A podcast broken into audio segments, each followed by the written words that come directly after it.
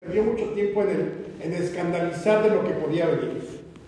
Yo creo que vamos a transitar el sexenio sin crisis económica. Ahí ven el dólar, pues, el superpeso, que ahí lo mantienen más o menos. Nos sigue llegando muchísimo dinero por las remesas, que no es una cuestión, es como lo del pandita. O sea, si tú te subes como logro de gobierno del pandita, que no tuviste nada que ver, es lo mismo que las remesas. El gobierno, a menos de que sigas expulsando gente, si es tu eh, responsabilidad expulsar gente del país para tener más remesas. Pero el hecho es que tenemos a, los migrantes que mandan muchas remesas y nos ha ido muy bien con eso.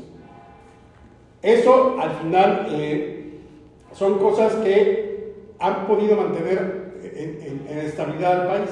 Entonces yo insisto, no creo que ni esto se volvió Venezuela, ni somos una dictadura como las de Centroamérica o Sudamérica en otros tiempos. El problema no es ese. Creo que con esta escandalización, estos agoreros del desastre, se va a acabar el país. No se acabó, pero es más grave lo que está sucediendo, porque las ocurrencias al final nos cuestan a todos. Es increíble, por ejemplo, la cancelación del aeropuerto, del nuevo aeropuerto. Pues al final te dicen, los que estábamos en contra de que se cancelara, yo creo que teníamos que haberlo hecho, ya se perdió la oportunidad. Los que estábamos en contra pues obviamente nos sentimos defraudados porque era un buen proyecto. Pero nosotros lo vamos a pagar y los partidarios de López Obrador también. Yo no sé por qué se jacta tanto los seguidores de López Obrador. Ah, ahora sí nos fregamos a la oposición y a la gente que apoya a la oposición. Si al final estos se van a ir, llegarán otros que se irán también. Y al final, ¿quién paga los platos rotos de la fiesta? La ciudadanía. O sea, el aeropuerto, la megafarmacia, Dos Bocas, el Tren Maya, todo ese tipo de proyectos los pagamos todos los mexicanos, a menos los que, que evadas impuestos, pues no pagas. Pero seas de Morena, o seas partidario del PAN, o del PRI, o del PRD, o ciudadano que vas viendo con quién te conviene estar o apoyar, al final todos pagamos. Dicen, ah, es que ya no son los tiempos del FOBAPROA, que también pagamos los mexicanos. Ahora vamos a pagar la cancelación del aeropuerto, y claro, ya se pagó una parte, pero vienen los intereses como hasta el 2040, vamos a terminar como ciudadanos de pagar esa deuda. Entonces, el problema no es estas ocurrencias, el problema no es ver en la mañanera a Don Gato y su pandilla. En un, en un homenaje a, Jorge Arbizu el Tata, porque había sido partidario de López Obrador hace años, cuando era del PRD, y pues, una mañanera se le ocurrió poner a Don Gato y pues, es, es, muy curioso ver, es una morenada, eh, curioso ver un show, parece la carabina de Ambrosio, un show cómico, mágico, musical. Y un día canta Eugenia León y otro día le dice a Chucho Ramírez, oye, hay que contestarle al gobierno de Estados Unidos por esta cosa que nos dijo. ¿Y cómo lo hacen? No por los canales diplomáticos nos pone la Chicoche, que yo sí siempre fui un fiel seguidor de Chicoche, y pone la respuesta al gobierno de Estados Unidos, uy, qué miedo, mira cómo estás temblando. Esa fue la respuesta del gobierno mexicano desde el Palacio Nacional al gobierno de Estados Unidos por alguna amenaza de esas típicas de los norteamericanos de siempre también, de que iban a cerrar la frontera, y así respondió. La mañanera donde ves a ocho pseudoperiodistas que surgieron, se hicieron famosos este sexenio. A ver, imagínense alguien que se presenta en una conferencia presidencial con el nombre de Lord Molecular. Y dice, soy Lord Molecular de Lord Molecular Productions. O sea, tu medio se llama Lord Molecular. O aquella otra periodista, que obviamente todos son pagados y, señor presidente, usted tiene la fortaleza de un atleta keniano ¿Cómo le hace para, para estar tan fresco todas las mañanas? Y así, eh, verdaderamente es el México bizarro en su máxima expresión. Una bañadera que ha servido para todo, menos para lo que en todo caso tendría que ser, porque son como homilías, ¿no? Es como el sacerdote que habla y pontifica y critica y dice pecadores y todo eso. Pudo haber sido un gran ejercicio, sí, pero no lo ha sido. Entonces, avanza el, país, avanza, se enojan muchísimo porque no pudieron hacer las reformas que querían porque se necesitaba reformar la Constitución, pero esa es la ley. O sea, ese es un régimen, y eso es lo grave quizá, dentro, puede ser muy gracioso morenadas, ¿no? Hay cosas muy curiosas, eh, el detente, eh, cuando el presidente dijo, no, o sea, reúnanse, besen a sus familias en plena pandemia. O López Gatel diciendo, el cubrebocas sirve para lo que sirve y no sirve para lo que no sirve.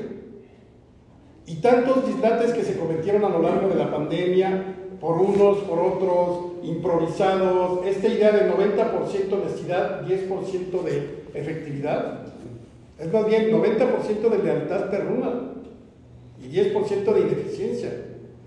Unos libros de texto que los cambian, ¿por qué? Porque ahora quieren con una doctrina, ya esta idea de comunista, ya son otros tiempos también. Un, un, gobierno que no supo qué hacer con el avión presidencial y primero una rifa, pero luego no. Ah, bueno, pero sí lo rifamos entonces, pero, pero no te damos el premio. Y entonces lo que hacemos es, este, mejor lo vendemos, pero entonces pagamos los premios, premios que nunca llegaron, ahí está documentado. O sea, varias, varias escuelas en, el país compraban boletos para la rifa del avión presidencial y se sacaron, creo que eran 20 millones, nunca los dieron. U otros que que ganaron, les dieron la lana y el crimen organizado, a sabiendas que habían recibido en algunos municipios, extorsión. Y entonces vamos viendo como si este gobierno tuvo, creo que ningún otro, tanto tiempo para prepararse en el caso de que llegaran al poder. López Obrador desde el 6 estuvo en gira por aquí. Es increíble que en dos años no hayan podido tener un proyecto de nación muy claro, porque llegó López Obrador simplemente a hablar de lo que quería hacer, pero no con las, digamos, con las armas en la mano, cuentas, proyectos. ¿A poco en dos años no se podía armar un proyecto perfectamente fundamentado del tren Maya? No, parece que llegó ahí, quiero un tren. Ah, también quiero una refinería. Ah, eh, ah quiero otra vez el transísmico porque un día leí que Porfirio Díaz lo había inaugurado en 1907 y yo quiero ser mejor que Porfirio Díaz. Hay también una megafarmacia, hay también un puente. O sea, parece que no había un concierto. Yo no sé si nunca pensó López Obrador y su gente que iban a llegar al poder. Pero el problema con las morenadas es que esas son las graves. O sea, lo grave no es la anécdota de si Don Gato o de si Chicoche o si hay una playlist en Spotify con los éxitos, y así se llama lista de los éxitos, tocados en la mañanera y la pueden descargar. O sea, ahí vienen todas las canciones, ya ven que me gusta mucho esta de los migrantes de los Tigres del Norte, a Mauri Pérez, o sea, la nueva trova, la nueva trova que ya es más vieja que nada. La nueva trova ya era vieja cuando yo era joven allá por el 85, y ahorita ya varios han fallecido, pero ahí está en Spotify la lista de lo que se toca en la, en la mañanera. Insisto, esas son curiosidades, esas son cositas anecdóticas. Lo grave verdaderamente, y también, tampoco fue el infierno. El problema con este gobierno es que lo que triunfó no fueron los hechos concretos, sino el discurso. Entonces, si el discurso del presidente, que además hay que reconocerle, es muy querido por mucha gente, pero si él dice las vacas vuelan, la gente o mucha gente le va a creer. Porque dijo, ya acabó con la violencia, ya acabó con la corrupción, ya acabó con el desabasto, y ahí están los datos, simplemente hay que verlo. ¿Dónde está nuestro sistema de salud Onda Dinamarca? Si no lo teníamos antes, porque también, es decir, todo esto es parte de una bola de nieve que viene desde sexenios anteriores. No, estábamos en Cauca, no estábamos en el ni en términos materiales, ni en económicos, ni en distribución de la riqueza, no estábamos ahí. Pero sigue siendo la misma bola, el país sigue rodando como sin sentido porque no hemos podido acercarnos a la idea de un país distinto, un país con miras globales, a futuro, donde claro prive la riqueza, eh, la distribución de la riqueza, se disminuyan las barreras entre las clases sociales, todo eso claro, pero tampoco lo lograron. Y eso, eso es lo terrible, porque al final se supone que este, nuevamente, este gobierno llegaba con la expectativa del cambio, ¿no? La 4T, la cuarta transformación. Muy pretencioso desde el principio. ¿Por qué? Porque nosotros sabemos que las otras tres transformaciones, independencia, reforma y revolución, sabemos el resultado. Y hasta que no supimos el resultado, no se puede hablar de las transformaciones. Aquí anunciaron que era la cuarta transformación antes de jugar el juego o del partido. Y hoy tenemos, nos damos cuenta de que no. Yo creo que esta, lo que llaman la cuarta transformación, ha sido un fracaso. Claro, qué bueno que hayan subido eh, eh, pensiones, por ejemplo, para los adultos mayores. Pero no puedes de pronto abrir becas para todo el mundo. ¿De dónde sale el dinero? ¿De dónde puedes tú, si no eres un país productivo, si no eres un país que fomenta la inversión en vez de, de ponerla en riesgo? O sea, hay muchos elementos ahí que finalmente se convirtieron en cosas bizarras, pero yo insisto,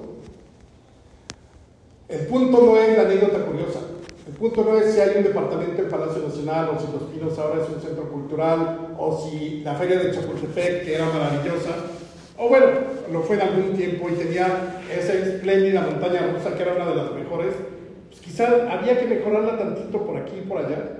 No, y ahora los nombres que se les ocurren, Quitaron la feria de Chapultepec y ahora se va a llamar Parque de Diversiones Aztlán. Y entonces nos venden la idea de que como si quisiéramos aspirar a ser un, un Tenochtitlán anterior a la llegada de los españoles. Y eso también es un mito. A ver, Tenochtitlán no era los mexicas tomados de las manos, caminando por las calles, comiendo flores y recitando poemas de Netzahualcóyotl. Seguramente después de oír 300 veces el de Amo el canto del sensople, pájaro de 400 voces, todo el mundo ya no quería escucharlo. Nezahualcóyotl, invéntate algo. Que eran los mexicas un pueblo bélico que sometió a toda la región del Valle de México. Como es la historia de la humanidad, o sea, tampoco es algo de qué malos eran los mexicas, no. Así ha sido la humanidad aquí y aquí sí, aquí y en China, y en Roma, y en Egipto, y, en, donde, y en, Alemania, en la parte de toda la parte anglosajona. Así ha sido la humanidad. Claro que cometían eh, antropofagia ritual como muchos otros pueblos, sacrificios humanos como muchos otros pueblos, pero no había un México maravilloso, increíble, divertido, sano y justo antes de los mexicas. Por eso, cuando llegan los españoles, ¿Por qué tantos pueblos como los huejotzingas, como los tlaxcaltecas, como algunos otros pueblos se unen a los españoles? Porque estaban hasta la coronilla del yugo. Oye, ¿sabes qué? Vienen otra vez las guerras floridas, mándame a, tus tres hijos porque necesitamos prisioneros para sacrificarlos. Y entonces la gente, ay, sí, qué bueno que son los mexicas porque vivimos mejor. No, estaban hartos. Digo, es la simplificación, desde luego, del ejemplo.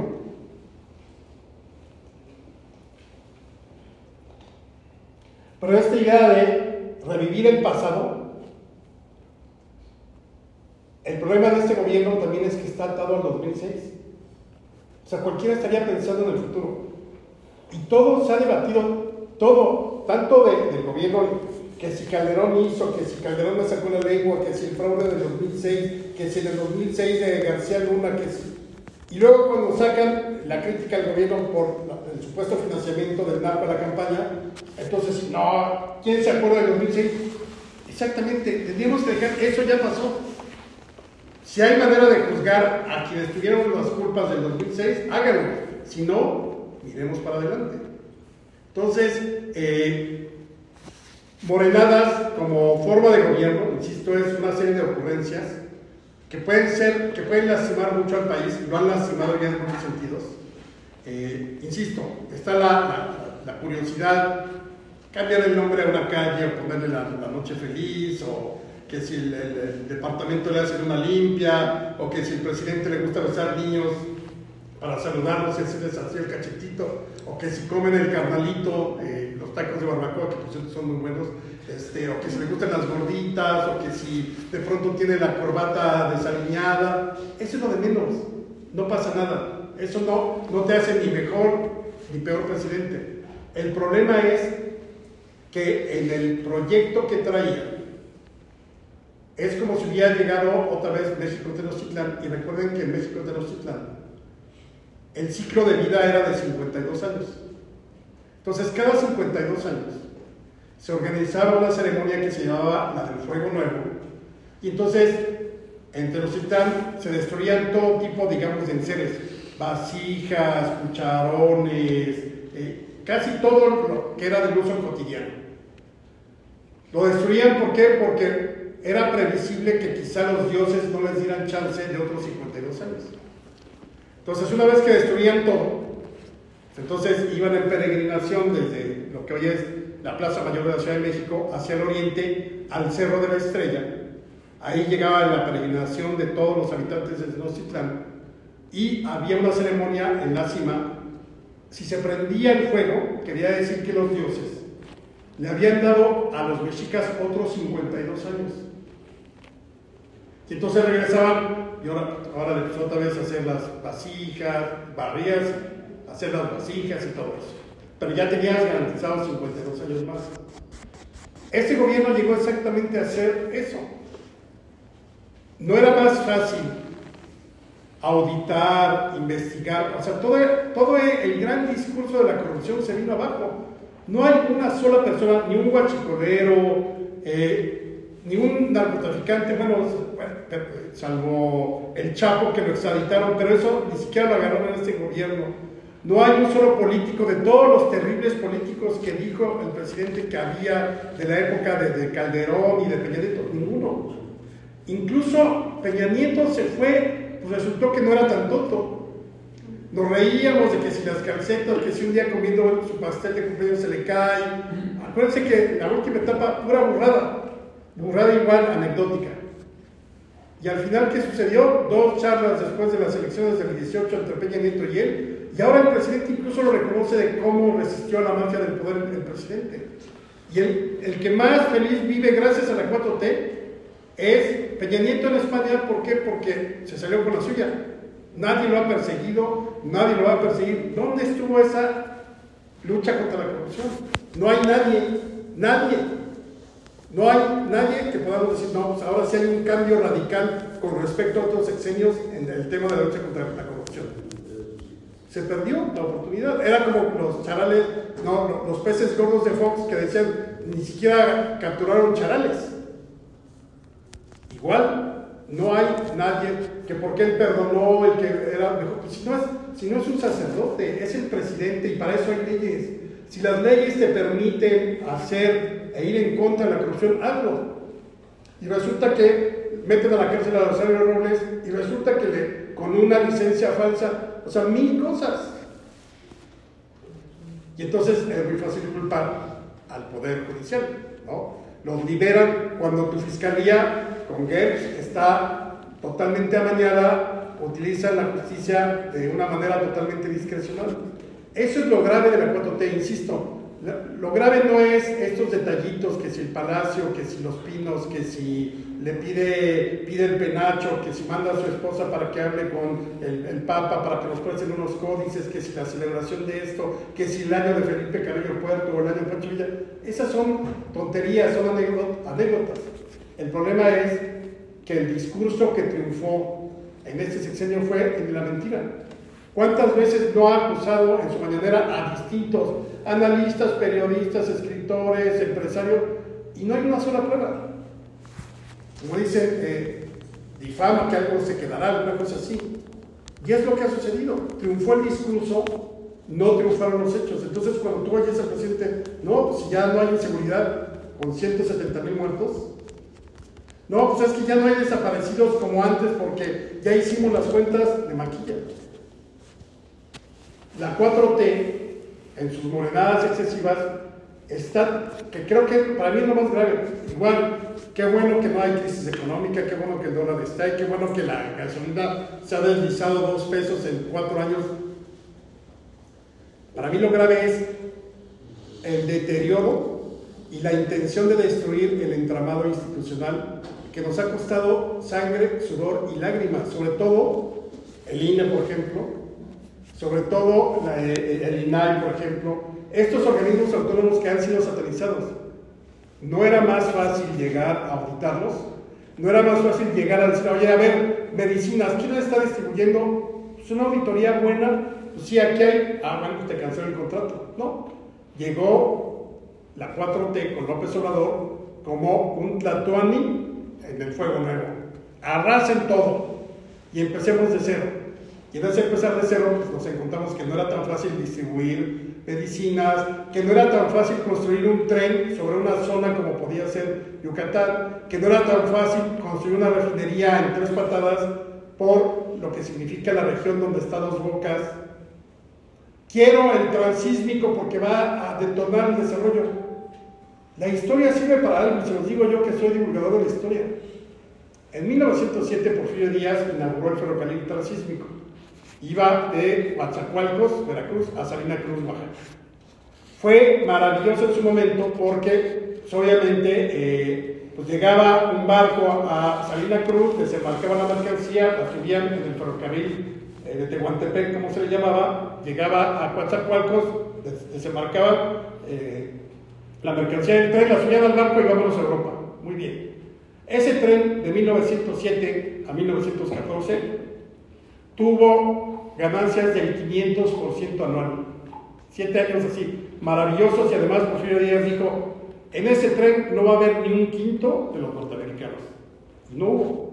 Se lo dio a, su contratista favorito, que era eh, Pearson, un, inglés, y fue muy bueno. ¿Qué pasó con el ferrocarril? Se vino abajo porque en 1914 abrieron el canal de Panamá. Entonces ya no tenías tú, te ahorrabas el llegar a Coatzacoalcos, eh, a, Salina Cruz, bajar la mercancía, subirla al tren, llegar a, ya simplemente el barco pasaba por el, canal de Panamá. En la cabeza de quien, si conoces un poquito de historia y además sus asesores, si quieres, o más bien si les haces caso, se le ocurre que es una muy buena idea para el desarrollo ese ferrocarril. ¿Por qué no mejor un México Querétaro de como antes, el México Guadalajara, el México Monterrey, lo que existió en los años 50 y 60?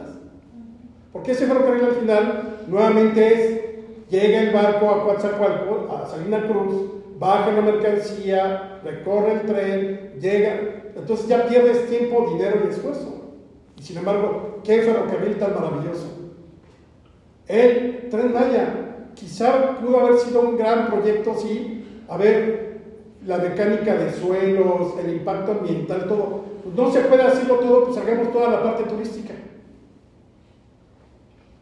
No, ya no costó lo que decían que costaría, dicen que, no, que la intención no es que el gobierno gane, entonces, y ahora dicen que con los recursos que salgan de ahí, con las ganancias que tenga el Tren Maya, van a ser utilizados para el nuevo sistema de pensiones que quieren implantar, que es al 100%, como si el Tren Maya decían y no está preparado para generar utilidades.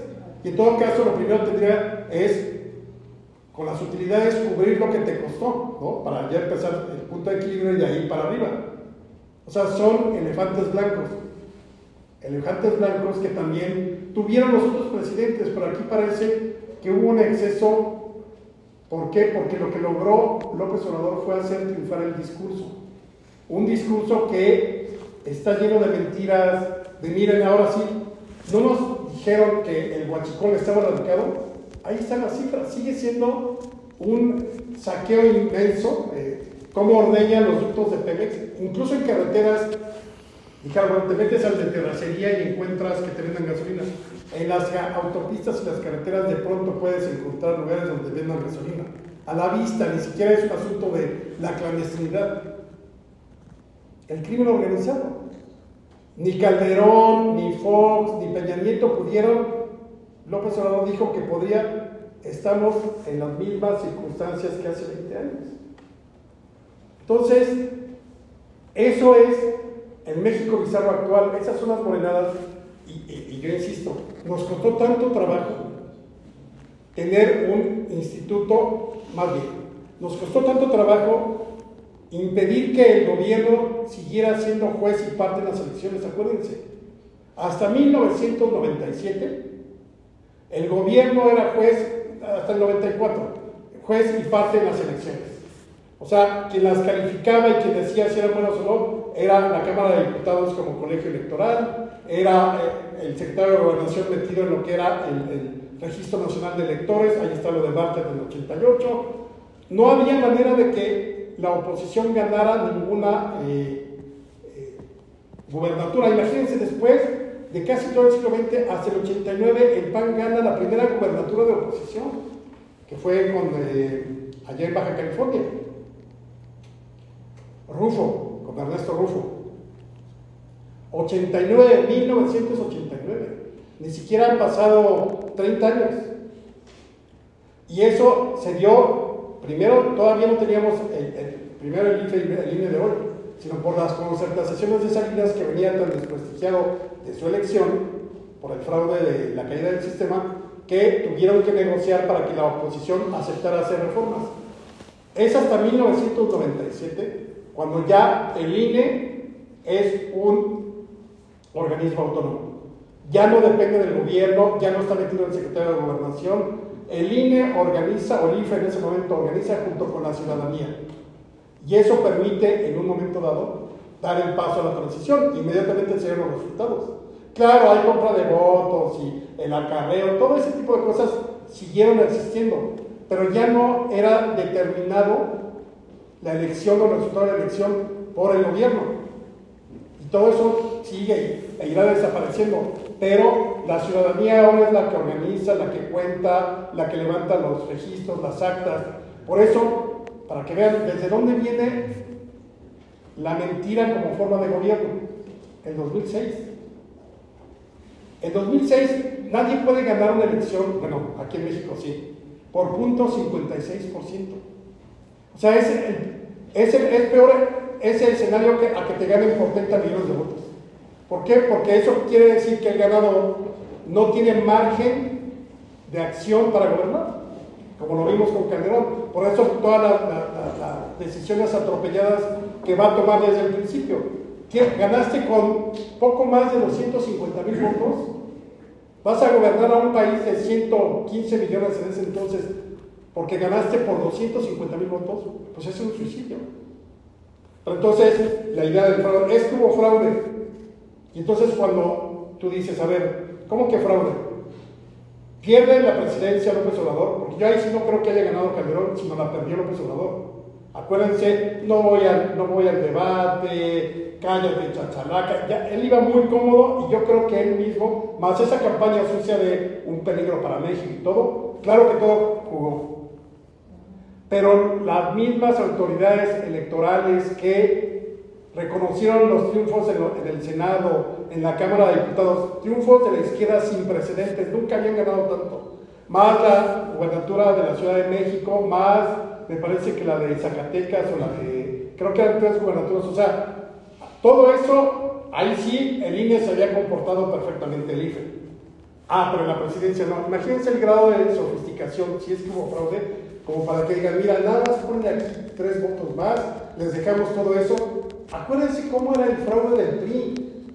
Era cargo completo, no dejaban nada.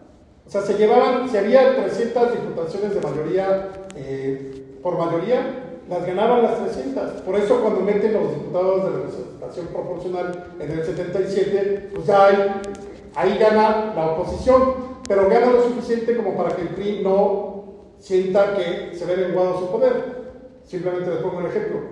Hasta antes de 1977 solo había 300 diputados. Como en la elección de, López Portillo fue el único candidato, el PAN por, por cuestiones internas decidió no participar. Entonces, el único caso en la historia de México donde ha aparecido solo un candidato fue en 1976 con López Portillo. Obviamente, eso venía, le daba el traste a la a la, eh, pues la simulación democrática, porque cómo era posible que López Portillo no compitiera contra nadie. Entonces fue cuando se les ocurre hacer la reforma importante de 1977, donde metieron 100 diputados más y desde entonces tuvimos la representación proporcional. Entonces, el PRI siguió ganando los 300 por mayoría, es decir, el que uno vota directamente y los otros 100 se distribuían entre los perdedores. Entonces por eso ya el PAN tuvo más, el, el, PPS tuvo más, el Partido Comunista tuvo ya representación, pero al final, sumando los 100 de la oposición, pues nunca tenían para quitarle eh, peso específico o poder al PRI. Ya cuando viene la reforma del INE y entonces, y ahora sí la competencia es libre, ahí sí, acuérdense que la primera vez en la historia del siglo XX en que un presidente no tiene mayoría absoluta, en el Congreso fue con Cedillo en la segunda parte, en las intermedias. Ahí perdió la mayoría, sumando todos los de oposición tenían la mayoría eh, absoluta con respecto al PRI. Fue la primera vez que un presidente del PRI no tuvo la mayoría a su favor. Y además perdieron la Ciudad de México. Entonces, todos estos elementos finalmente es lo que hoy está en riesgo. Eso, insisto, más grave que si que, que, cualquiera de las monedas que hemos mencionado, que se destruya ese entramado institucional que nos ha costado tanto. Este gobierno de la 4T parece que le pica la ley. Preferiría modificarla a su conveniencia o desaparecerla. Hoy me parece que anunciaron que, ¿qué obra? Creo que la megafarmacia, la información de la megafarmacia va a estar reservada durante los siguientes cinco años. O sea, conoceríamos hasta casi el término del siguiente sexenio. Entonces, esa opacidad que se combatió tanto con Calderón y gracias a, a, INAI se supieron cosas de Calderón, de Fox, de Peña como debe de ser, gobiernos transparentes.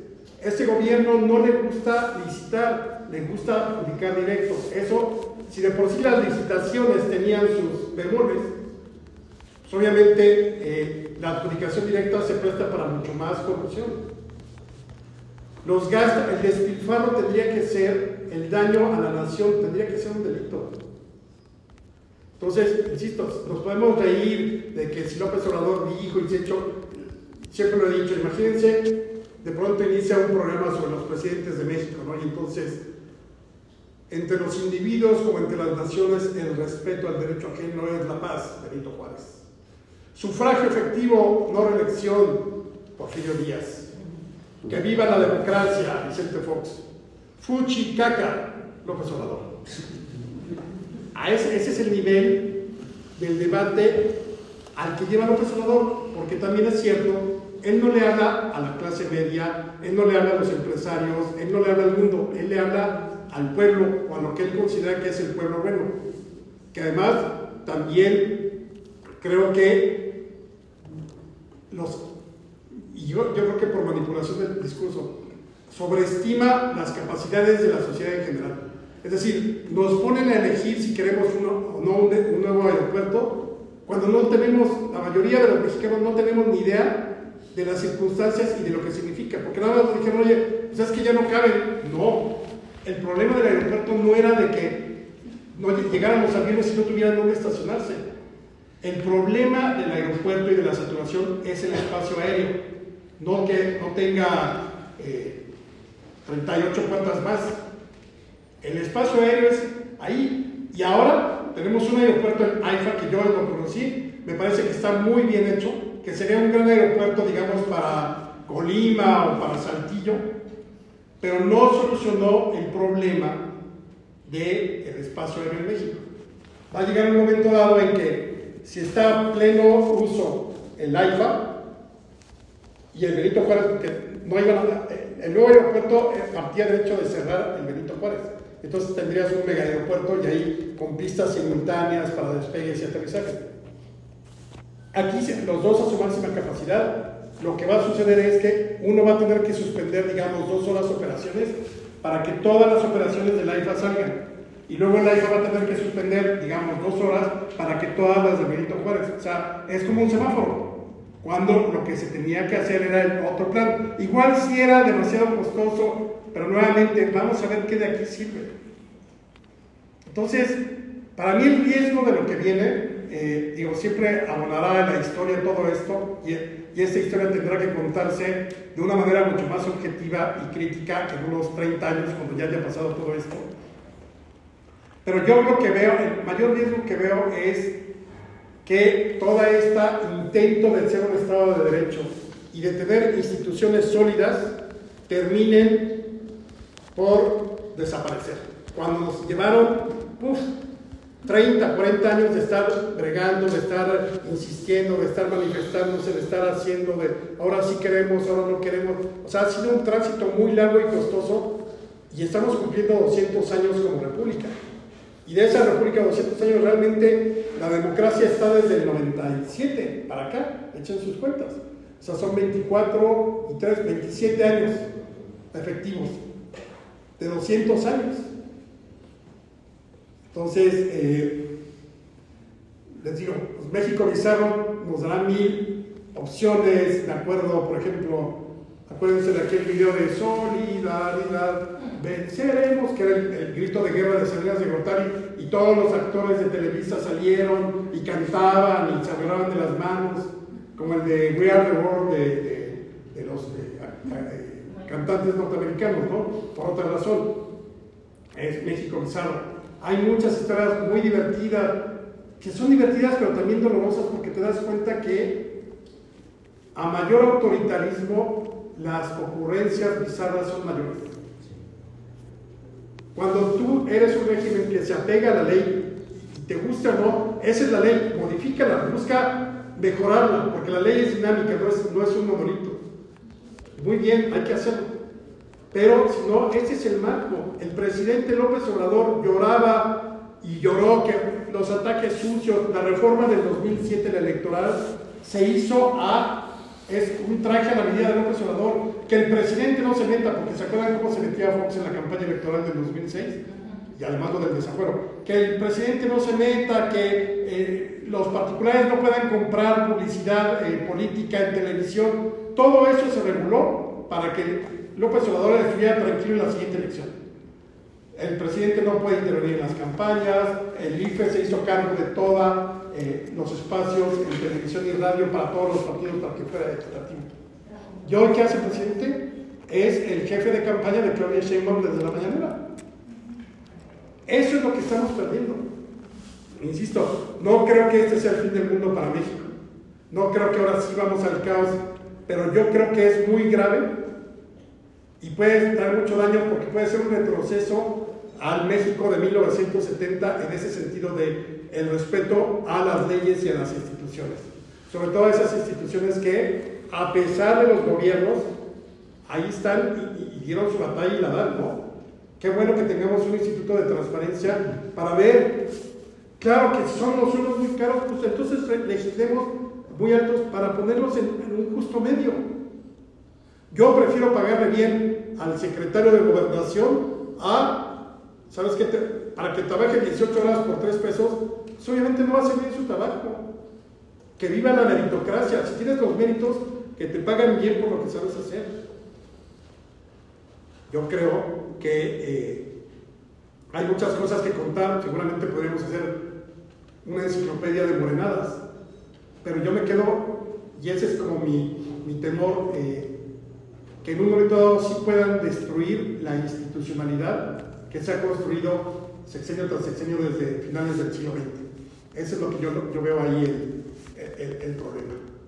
Les agradezco mucho su, su, atención y si quieren preguntar, podemos platicar un rato de historias, de morenadas, de México Bizarro, de lo que ustedes deseen. Muchas gracias.